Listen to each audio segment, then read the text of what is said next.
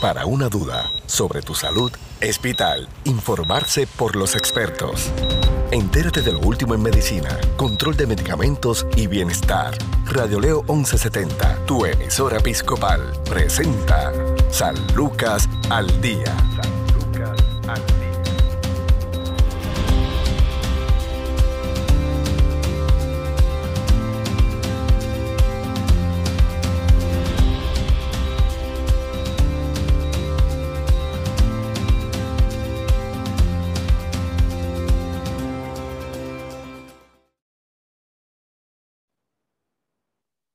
Tal amigos? Les saluda Sandra Torres Guzmán en otra edición de San Lucas al Día, un programa del Sistema de Salud Episcopal. Hoy nos acompaña la médico psiquiatra Ana Anguita, eh, directora médico del Centro de Salud Conductual San Lucas. Saludos doctora, ¿cómo está? Bien, Sandra, saludos y saludos a todos los que están escuchando el día de hoy. Bendiciones, buen día. Bueno, hoy vamos a hablar sobre los psicotrópicos y la adherencia al tratamiento ¿Qué son los psicotrópicos?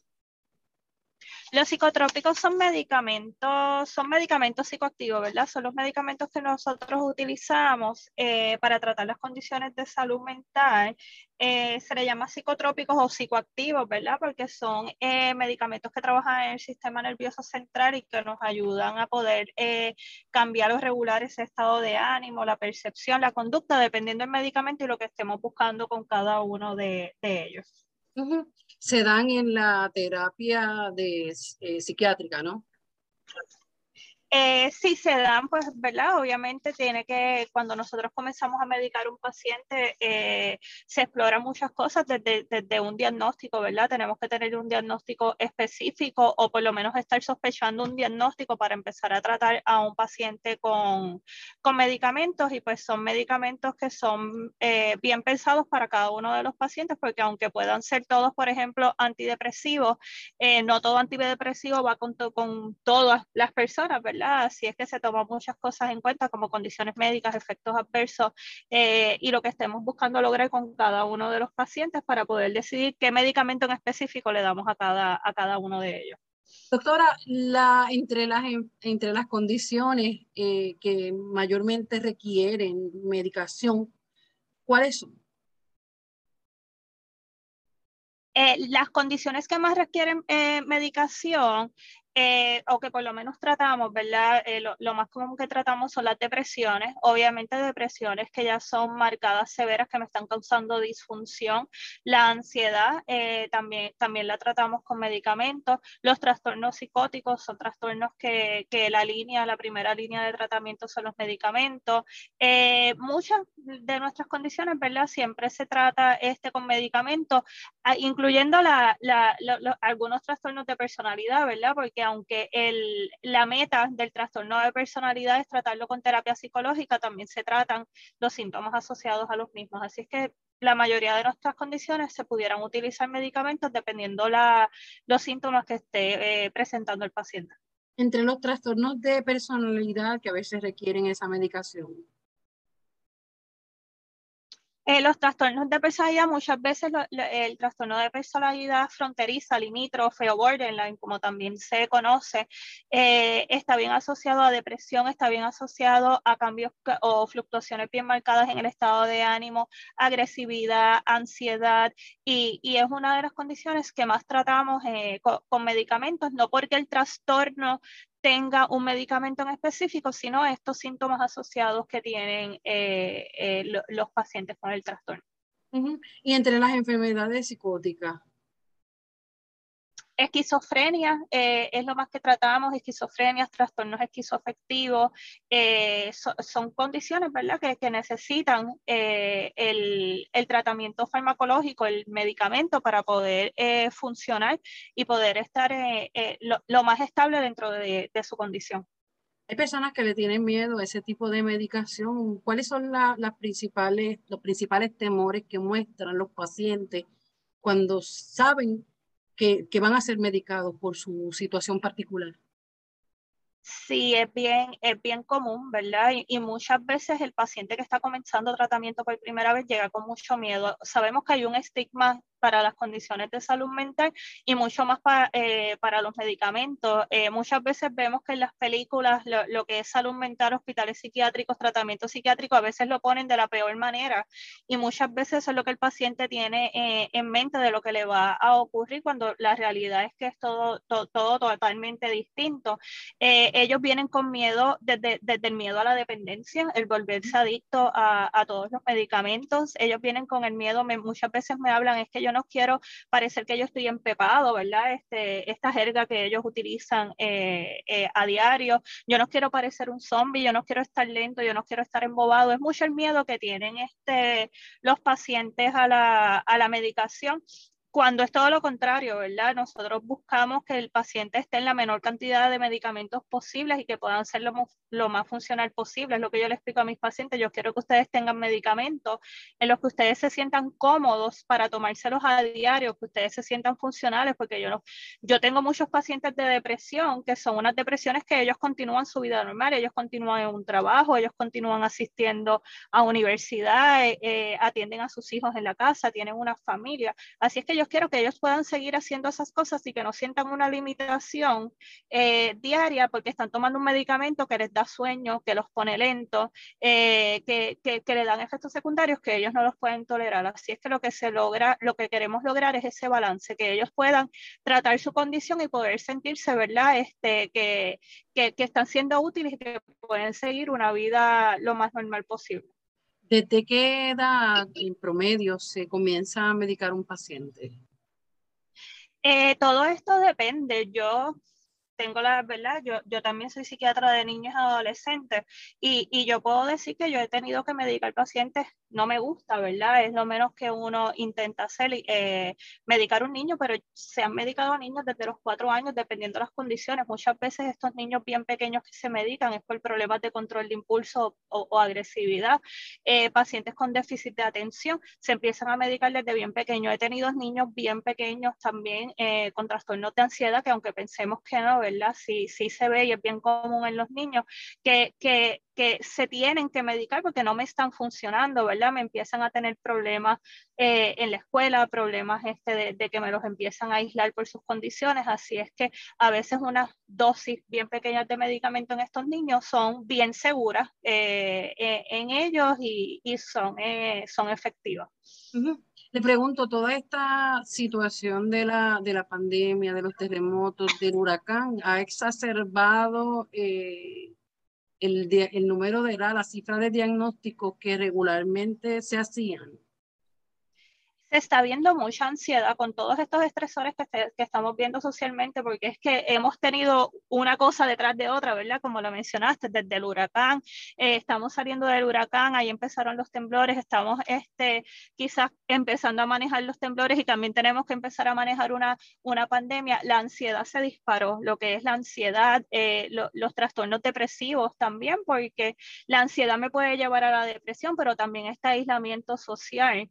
Eh, me deprimió mucho a las personas porque este, pues, el estar encerrado, muchas personas dejaron de, generar quizás económicamente lo que estaban generando antes, no puedo ver a mi familia, no puedo ver a mis papás, no puedo ver a mis abuelos, eh, estoy en casa todo el tiempo encerrado, tengo, tengo nenes, ¿verdad? Que también eso quizás puede ser una, eh, una carga adicional, porque entonces adicional de que tengo que bregar con la casa, tengo que trabajar con, el, eh, con, con, con mi diario, con mi trabajo, con todo esto, también tengo que, que, que, que, que tomar ese rol de, en la educación de los niños y entonces pues todo esto me, me ha causado eh, que, los pacientes se me presenten con mucha ansiedad y con mucha, y con mucha depresión.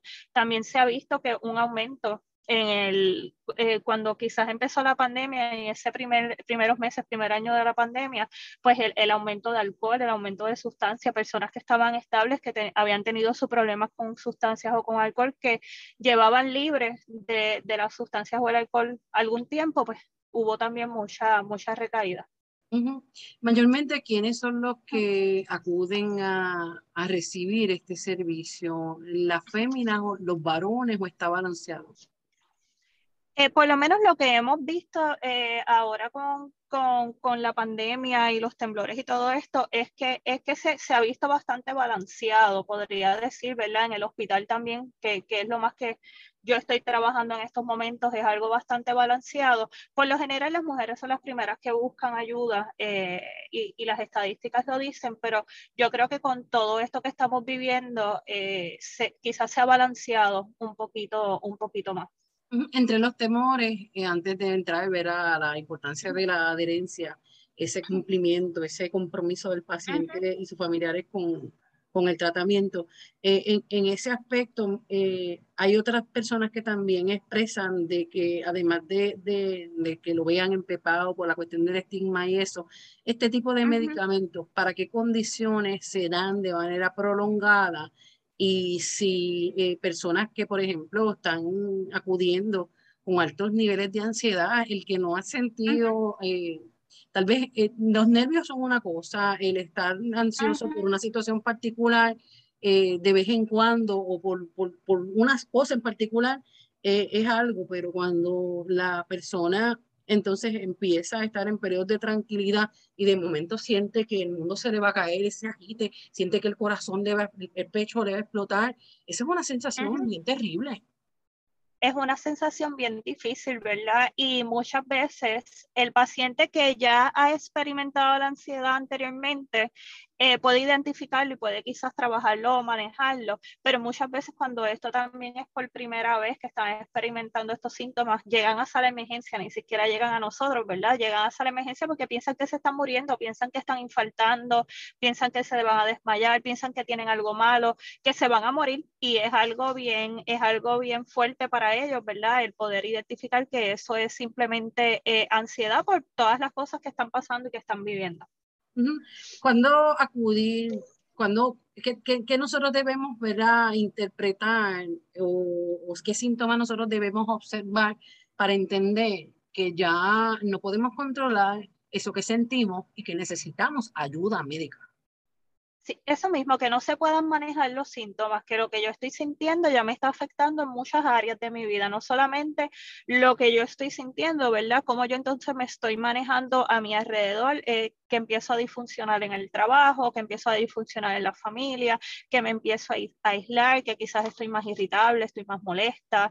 Eh, cambios, ¿verdad? Yo siempre digo cualquier cambio de lo que es usual eh, en las personas y que de alguna manera me, me los están afectando en su entorno, eh, que empiezan a disfuncionar, ¿verdad? No empiezan a ser tan empiezan a ser eh, menos quizás eh, capaz de poder manejar estas situaciones y, y, estas cargas diarias que todo el mundo tenemos. Doctora, estamos comenzando con la doctora Nanguita. Ella es psiquiatra y directora médico eh, del Centro de Salud Conductual San Lucas. Eh, vamos a hablar ¿verdad? sobre la importancia de, de, la adherencia al tratamiento, de ese compromiso con el paciente. Eh, comenzamos ¿verdad? tal vez con, con los niños.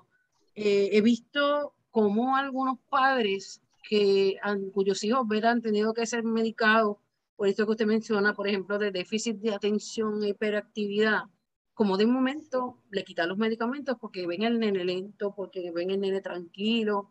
¿Qué pasa cuando un niño tiene que ser medicado? Ustedes como, como expertos eh, reconocen y entienden, ¿verdad? Que necesita esa ayuda adicional y el padre o le baja las dosis por su propia cuenta o se lo quita yo creo que aquí lo más importante es la relación terapéutica que se tengan con estos padres. Eh, cuando yo practicaba, ¿verdad? Ahora mismo yo estoy dedicada más viendo adultos, pero cuando tenía la oportunidad de ver niños, eso, yo creo que eso era lo, primordial, el poder tener esta relación con los padres donde ellos se sientan confiados, poder contestarle todas sus preguntas y poder educarlos.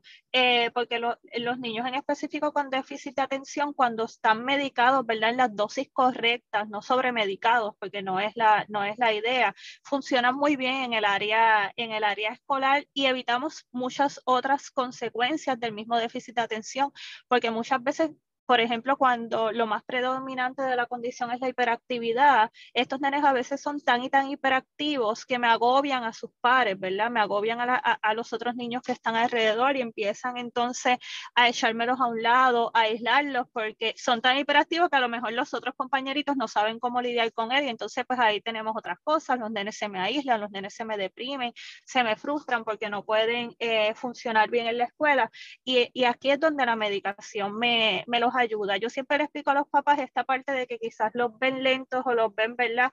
Eh, quizás medicado es que los papás a veces están tan acostumbrados a ver al niño tan activo, ¿verdad? Tan activo, tan hiperactivo, tan, tan inquieto, que en el momento en el que el medicamento me lo enfoca, ellos van a ver ese cambio. Y entonces pues están tan acostumbrados a que su niño es de una manera y de momento lo empiezo a ver más enfocado y más lento, pues que sí, que, que es un shock bien grande eh, para los papás y, y, aquí entonces es donde viene la educación, es donde viene el balancear eh, lo que ellos están viendo en el nene eh, en cuanto a la medicación, ¿verdad? Y lo que ellos están viendo en el progreso también en, el área académica y en el área social es, poder llegar a, ese balance. Estos medicamentos de los niños cuando por ejemplo, eh, ellos están preocupados por eso mismo, porque los ven lentos o los ven eh, más, más, quietos de, lo usual, entonces empezamos a usarlos solamente cuando están estudiando, empezamos a usarlo solamente en el horario escolar, eh, no se lo damos fines de semana, no se lo damos en, quizás en vacaciones, pero esto es bien individualizado, esto hay que evaluar cada niño, la severidad de la condición de cada niño antes de llegar a todas estas decisiones. Así es. Doctora, eh, ahora hablando sobre esta, esta importancia ya de, del paciente adulto, eh, o el adulto joven eh, que, que, está siendo medicano, eh, medicado. Me preocupa el paciente que es diagnosticado, por ejemplo, con esquizofrenia. ¿Cómo trabaja los psicotrópicos, los medicamentos en este paciente? ¿Cuál es la importancia de que se mantengan fieles a su tratamiento?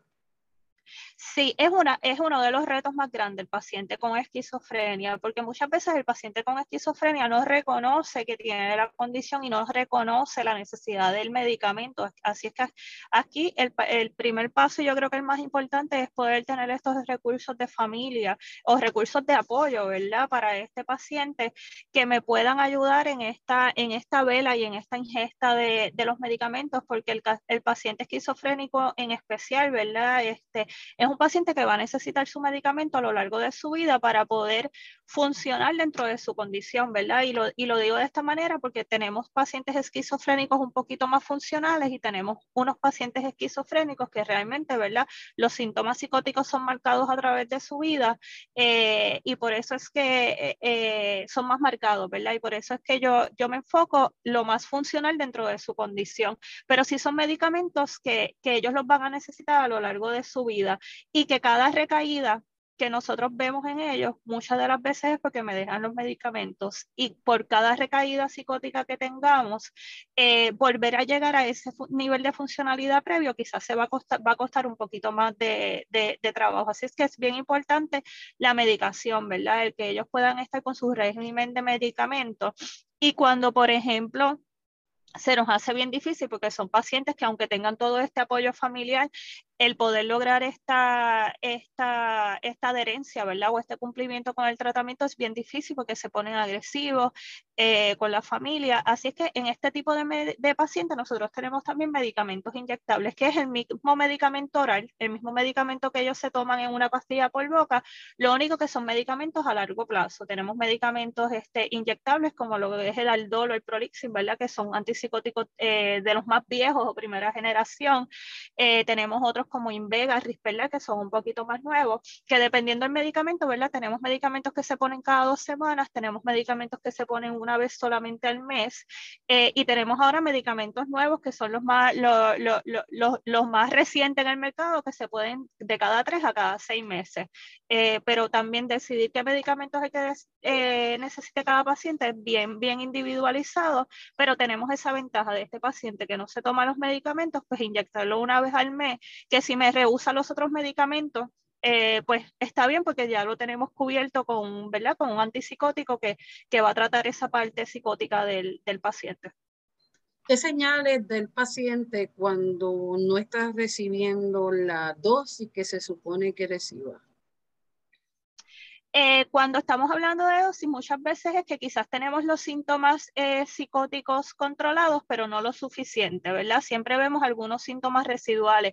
El paciente esquizofrénico no, no, no probablemente va a tener síntomas a través de su vida, ¿verdad? Va a tener algunos síntomas que no, va, no van a ser controlados un 100% con el medicamento. Por ejemplo, las voces. Yo tengo pacientes que escuchan voces eh, la mayoría del tiempo, ¿verdad? Lo importante es que ellos no actúen en estas voces, que estas voces no me dominen completamente su, su conducta. Y cuando las dosis no son adecuadas, es que muchas veces vemos que no, ¿verdad? Que quedan síntomas, quedan síntomas que sabemos que se pueden tratar.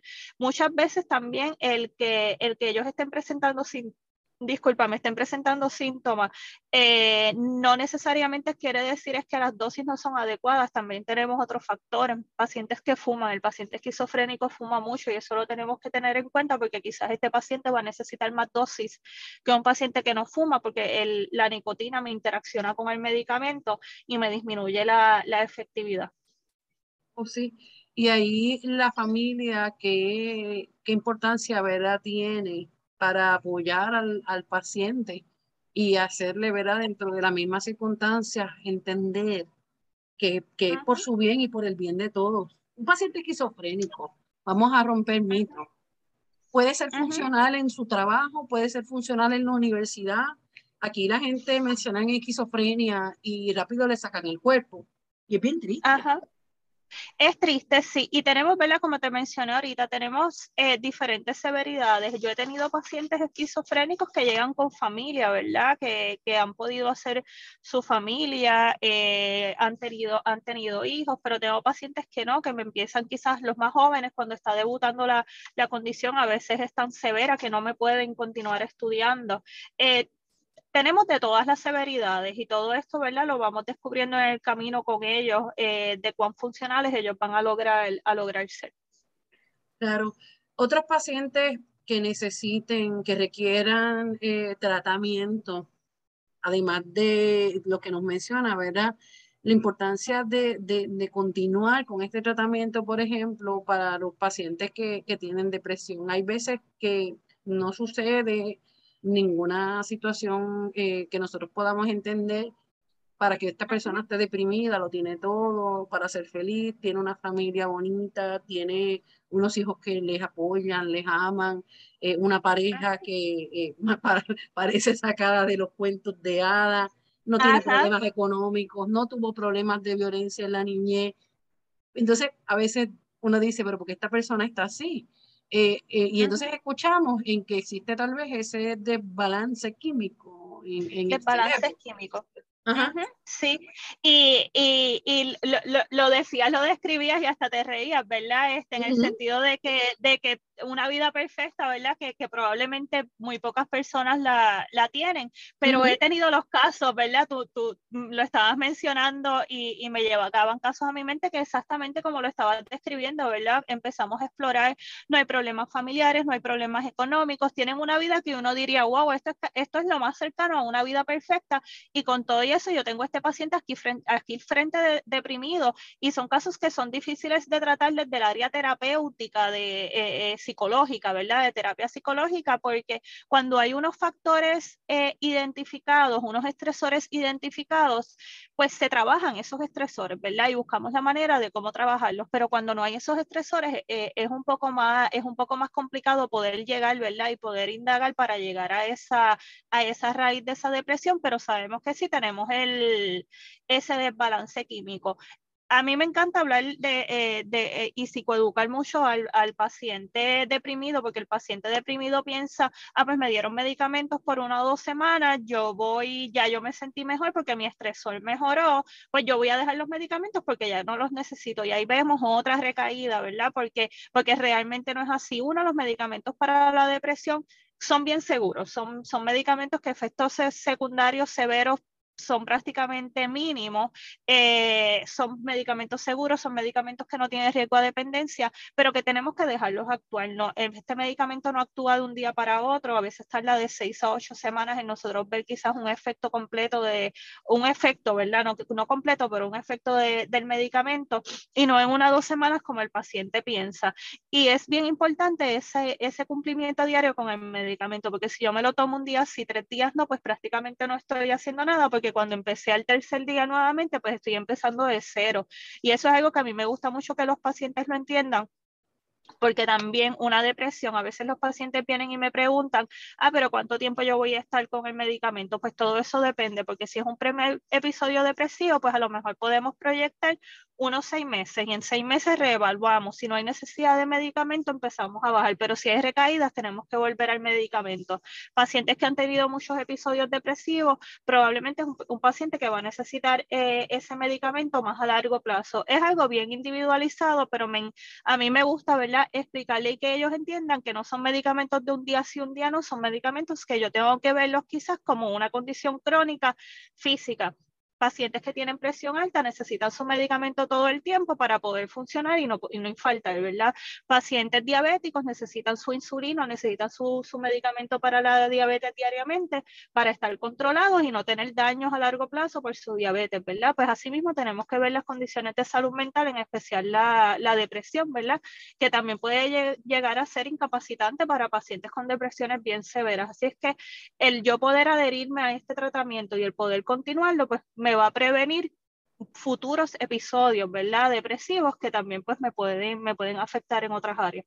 Así es, vamos a hacer una pausa, en breve continuamos en el segmento final. Oiga, doctora, yo creo que vamos a tener que pedir un segundo round sobre este tema que está súper interesante. Vamos a hacer una pausa. ¿Verdad que sí?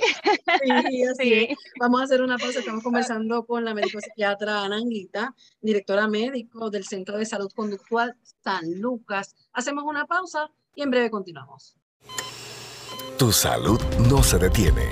Al igual tu programa, San Lucas al Día, por Radio Leo 1170M, tu emisora episcopal. Somos parte de tu vida. En todas las patologías, los esquemas de tratamiento se han diseñado para obtener el mejor resultado y por eso es importante respetar la prescripción indicada por el médico. Sin embargo, en ocasiones, los pacientes no logran cumplir con la denominada adherencia o apego al tratamiento. Esto se suele dar particularmente en aquellas enfermedades crónicas en las que el abordaje es a largo plazo, lo que puede conllevar consecuencias importantes no solo para la salud, sino para todo el sistema sanitario. En el 2003, la Organización Mundial de la Salud publicó un documento sobre el tema en el que define este concepto como el grado en que la conducta de un paciente se corresponde con la recomendación indicada por los médicos. Así, esto incluye desde tomar medicamentos de manera adecuada a vacunarse, asistir a controles médicos, mantener una dieta saludable, no fumar y cumplir con ciertos niveles de actividad física, entre otras. La adherencia se relaciona con otros dos conceptos, cumplimiento y persistencia. El primero se refiere al grado en el que el paciente acata lo indicado por el médico y el segundo refiere al tiempo en el que continúa el tratamiento. Para llevar adelante una correcta adherencia se deben asimilar ambas prácticas. Ese mismo informe de la Organización Mundial de la Salud alertó sobre el bajo índice de adherencia al tratamiento que es el 50% de los países desarrollados y que desciende mucho más en los ingresos medios a bajos. El porcentaje de adherencia varía también significativamente según la patología. De acuerdo con un estudio que realizó en el 2014 el Observatorio de Adherencia al Tratamiento en España, estos índices descienden del 80% en pacientes con HIV y el 70% en cáncer, al 52% de personas con hipertensión, 41% con quienes viven con esto y el 28% en aquellos con depresión. Cuando el paciente no cumple con el tratamiento, en primer lugar, compromete la efectividad y potencialmente disminuye su calidad de vida. Esto puede derivar en recaídas, prescripción de otros fármacos, mayores interacciones, ausentismo laboral e incremento de costos para todo el sistema sanitario, lo que supone un gran desafío para los estados y los financiadores. No cumplir con el tratamiento además favorece la probabilidad de aparición de resistencia a los fármacos, lo que es particularmente importante en el caso de antibióticos y resistencia antimicrobiana.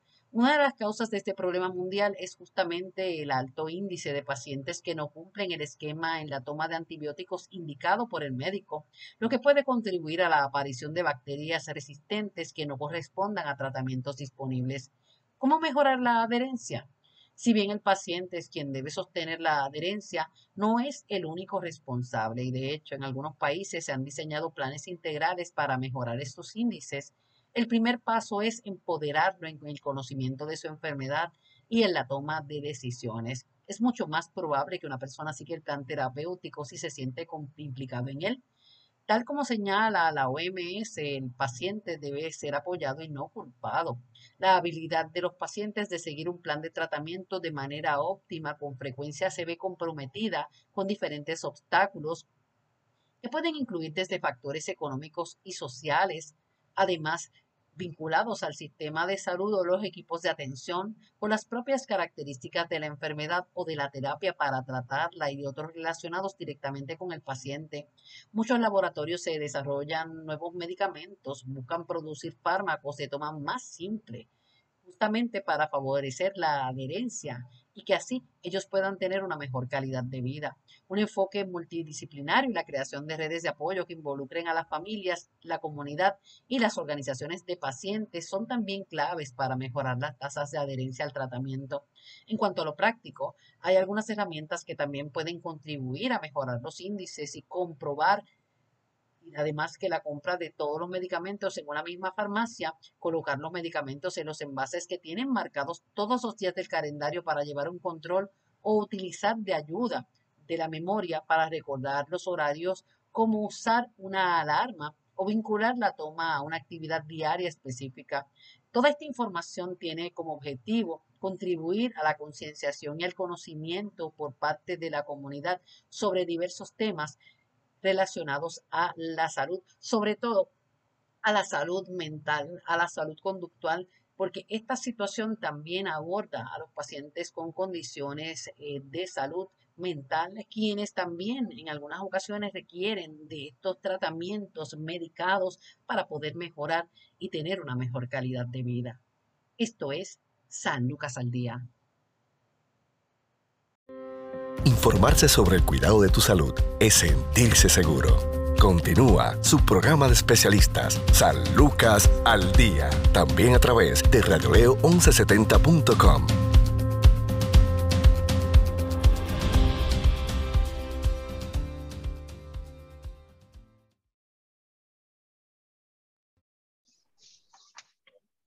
Continuamos en San Lucas al día, un programa del Sistema de Salud Episcopal. Hoy estamos conversando con la psiquiatra Ana Anguita, directora médico del Centro de Salud Conductual San Lucas, que ya está operando. Tienen una unidad también, ¿verdad?, de, de hospitalización parcial Sí, eh, recientemente se estuvo eh, eh, inaugurando el área de hospitalización parcial que ya está corriendo, ya se están viendo pacientes, ya hay pacientes allí recibiendo terapia y estamos bien contentos que los pacientes se estén beneficiando de, este, de este nuevo nivel de servicio aquí en el, en el hospital y, y, que estamos ofreciendo esta ayuda para todo, para todo el mundo.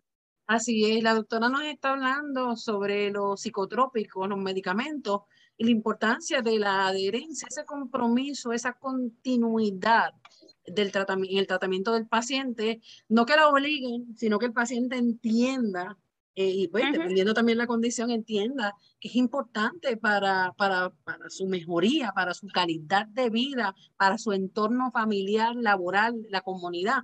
Doctora, ¿qué otro tipo de, de medicamentos son los mayormente que se recetan? Ya nos habló de pacientes eh, con depresión depresiones severas, eh, y las personas que, que, están con esta ansiedad, a veces cuando le pasa a uno eso, pues sobre todo cuando va para el tribunal o para alguna una, una presentación, dice, tómate un poquito de agua de la sal, entonces yo no sé si es un efecto mental, pero como que le calma, pero cuando pues mira, estos nervios pasan de, de, del agua de sal. Exacto, sí, y, y, y, nos reímos, ¿verdad? Pero si hay pacientes que le funciona este, este esta sal, ¿verdad? Le, le, funciona de maravilla. Este, pero sí, ya tenemos síntomas que nos afectan, ¿verdad? Más eh, eh, en, otra, en otras funciones diarias. Y ya esto, pues, podríamos hablar específicamente de trastornos de ansiedad, que sabemos que, que hay varios, desde el trastorno de ansiedad generalizado, trastornos de pánico, eh, trastorno obsesivo compulsivo, varios, eh, varios otros trastornos, ¿verdad? Eh, la meta con el, con el paciente ansioso es tratar también, igual que con la depresión, la base química, de, la base química de, del trastorno. Y aunque parezca, ¿verdad?, que son dos condiciones totalmente distintas, llevan en común un mismo metabolito en el cerebro, ¿verdad? Que es la, que es la serotonina. Así es que por eso mismo se tratan con antidepresivos, aunque nosotros estemos hablando de ansiedad, porque muchas veces el paciente me dice, pero ¿por qué me vas a dar un antidepresivo si yo por lo que vengo es por ansiedad? Es porque aunque se llamen antidepresivos, se utilizan también para tratar la, la base química, ¿verdad? El desbalance químico de lo que es la ansiedad. Así es que la primera línea de tratamiento que nosotros utilizamos, la ansiedad, pero el paciente me dice, wow, me va a tratar la ansiedad, pero me está diciendo que este medicamento me puede tardar cuatro, seis a ocho semanas en yo poder empezar a sentir un efecto. Ahí entonces usamos otros medicamentos a corto plazo, que aquí vendrían siendo los ansiolíticos, entre ellos están las benzodiazepinas, como el famoso Ativan, Xanax, Clonopin, eh, y e, entre otros, ¿verdad? Y son medicamentos que sí los tenemos que usar con mucho cuidado, tenemos que usar dosis bajas, ¿verdad? Por lo general, y se deberían usar a corto plazo, no tener un paciente en estos medicamentos por toda la vida, ni en dosis altas ni muy seguidas, porque aquí entonces sí viene un riesgo, un riesgo, ¿verdad? Y un miedo a dependencia que, no los da, que, que esta preocupación la tenemos hasta nosotros cuando recetamos, ¿verdad? E intentamos que el paciente pues esté la menor cantidad de tiempo posible y que solamente entonces utilices estos medicamentos como medicamentos de rescate.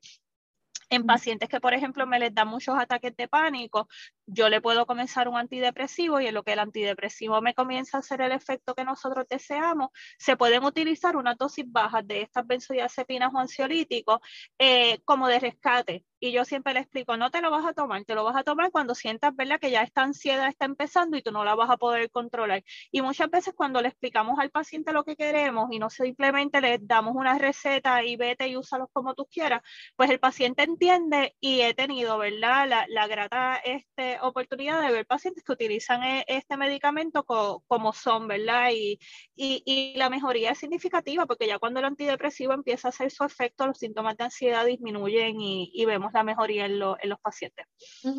¿Qué pasa cuando el paciente mezcla esto con alcohol?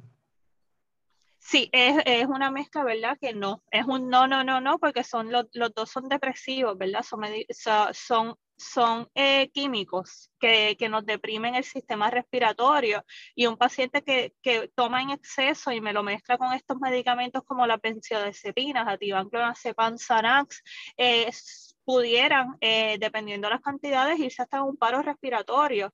Eh, así es que son, son, no se debe mezclar y siempre se le explica al paciente, es igual que el paciente que usa opiáceos, heroína o, o, por ejemplo, usa metadona, usa suboxón, que son tratamientos entonces para el uso de, de la sustancia, tampoco deberían mezclarlos con estos medicamentos pues, por, por estos riesgos de deprimir ¿verdad? el sistema nervioso central.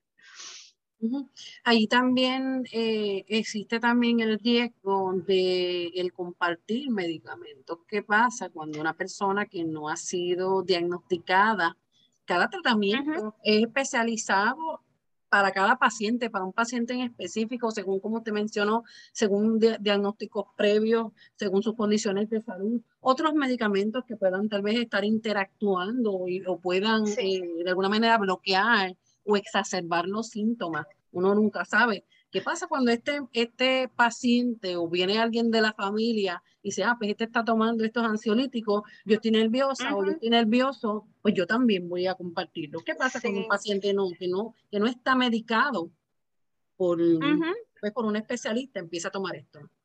Sí, lo, lo, vemos bien común, ¿verdad? Y, y, siempre se les recomienda a los pacientes no me le des medicamentos a nadie y, o no tomes medicamentos de nadie por eso mismo, porque nosotros al, al, al, decidir qué medicamento va a tomar cada paciente, no es que tengamos una varita mágica o una fórmula mágica, ¿verdad? De, de, saber qué medicamento va a ser perfecto para cada uno, pero sí por, por las condiciones médicas, eh, por eh, por ejemplo, por experiencias previas con otro tipo de medicamentos, pues nosotros quizás podemos entender cuál quizás sí y cuál quizás no.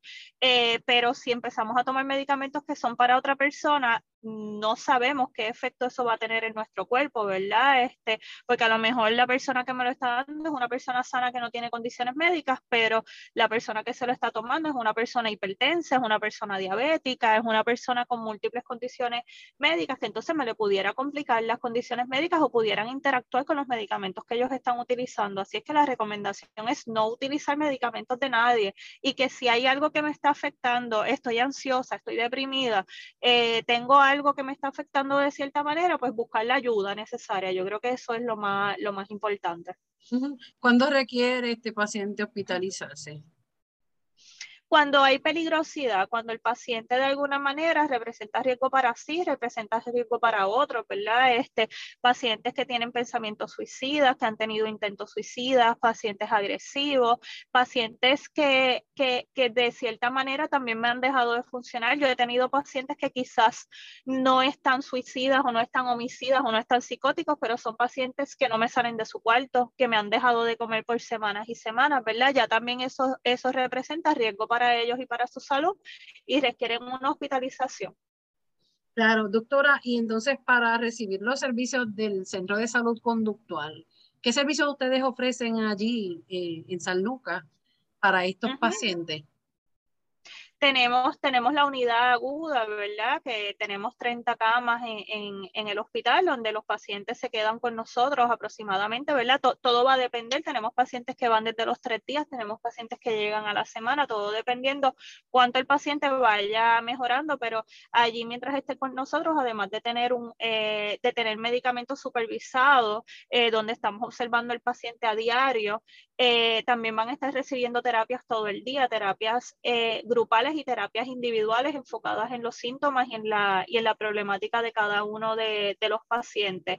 Muchas veces luego que estos pacientes salen de la hospitalización pudieran entonces beneficiarse del próximo nivel de servicio que vendría siendo una hospitalización parcial que la tenemos también ya disponible eh, y esto es como un intermedio entre estar con mi psiquiatra afuera en la oficina y estar hospitalizado porque yo voy allí diariamente, eh, recibo terapias, recibo intervenciones individuales terapias en grupos, de, eh, intervenciones individuales con psicólogos, trabajadores sociales, eh, hay psiquiatras, hay terapistas en adicción también, ¿verdad? Si la problemática principal del paciente es la adicción o se identifica. Eh, con la ventaja de que estoy allí todo el día, me están ayudando, me están, ¿verdad? Me están evaluando, me están revisando los medicamentos también, pero salgo de ahí y duermo en mi casa con mi familia, ¿verdad? Y esto es algo que muchas veces a los pacientes le, les gusta y les llama la atención y que, y que, y que se benefician mucho, mucho de eso porque es lo tienen lo mejor de dos mundos, como yo, yo le digo y le explico a los pacientes. Así es, y entonces esto es solamente para pacientes desde qué edad? Ahora mismo se están atendiendo pacientes desde los 18 años en adelante. Ok, perfecto. ¿Y dónde debemos llamar para obtener más información? Eh, sí, eh, se pudiera llamar al 625-1430 y al 625-1400. Bueno, agradecida de su tiempo, doctora Ana Anguita, psiquiatra y directora médico del Centro de Salud Conductual San Lucas. Muchas bendiciones. Amén y gracias a ti por la oportunidad nuevamente. Amén. Bueno, hasta aquí esta edición de San Lucas al día. Recuerde sintonizarnos de 9 a viernes de 1 a 2 de la tarde por aquí por Radio León 1170M, Radio León 1170.com. Búsquelos también a través de podcast en Anchor, Spotify, entre otras aplicaciones. Bendiciones. Si desea más información sobre su programa San Lucas al Día, puedes encontrarnos en Facebook, Radio Leo 1170M o en Centro Médico Episcopal San Lucas. Haga sus anotaciones y conéctese con su programa San Lucas al Día.